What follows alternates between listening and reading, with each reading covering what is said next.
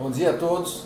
Meu nome é Murilo Gouveia dos Reis, eu sou advogado e vou falar um pouquinho com vocês hoje sobre contribuições para os sindicatos.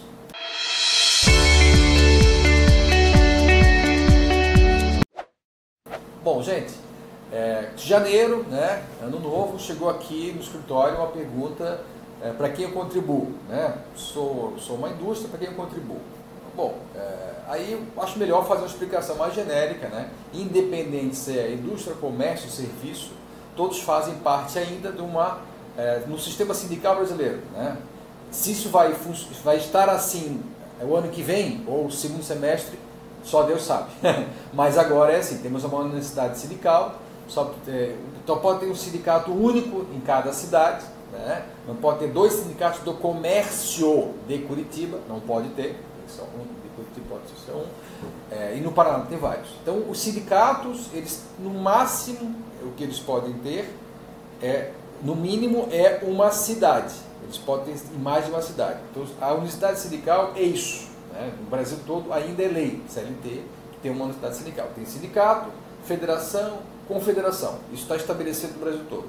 Bom, até final de 2017, como é que esse processo, como é que essa turma toda vivia? Né?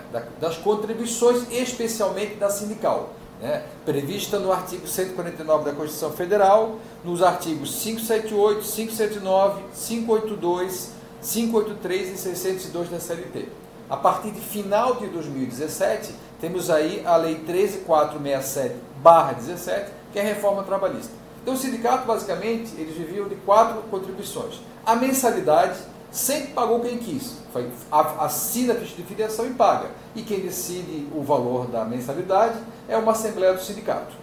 Temos aí a contribuição confederativa, prevista no artigo 8 inciso 4 da Constituição Federal.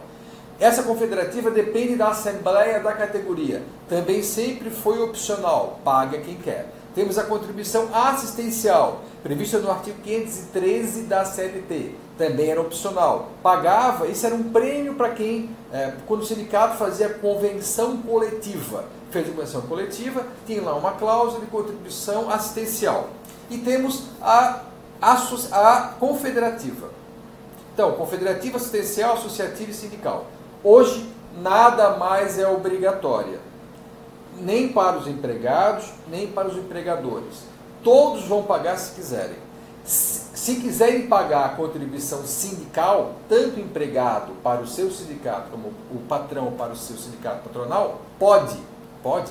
É, a guia é a mesma da Caixa Econômica que, e vai ter a divisão, né? 60% do sindicato, federação e confederação e Ministério do Trabalho. Né?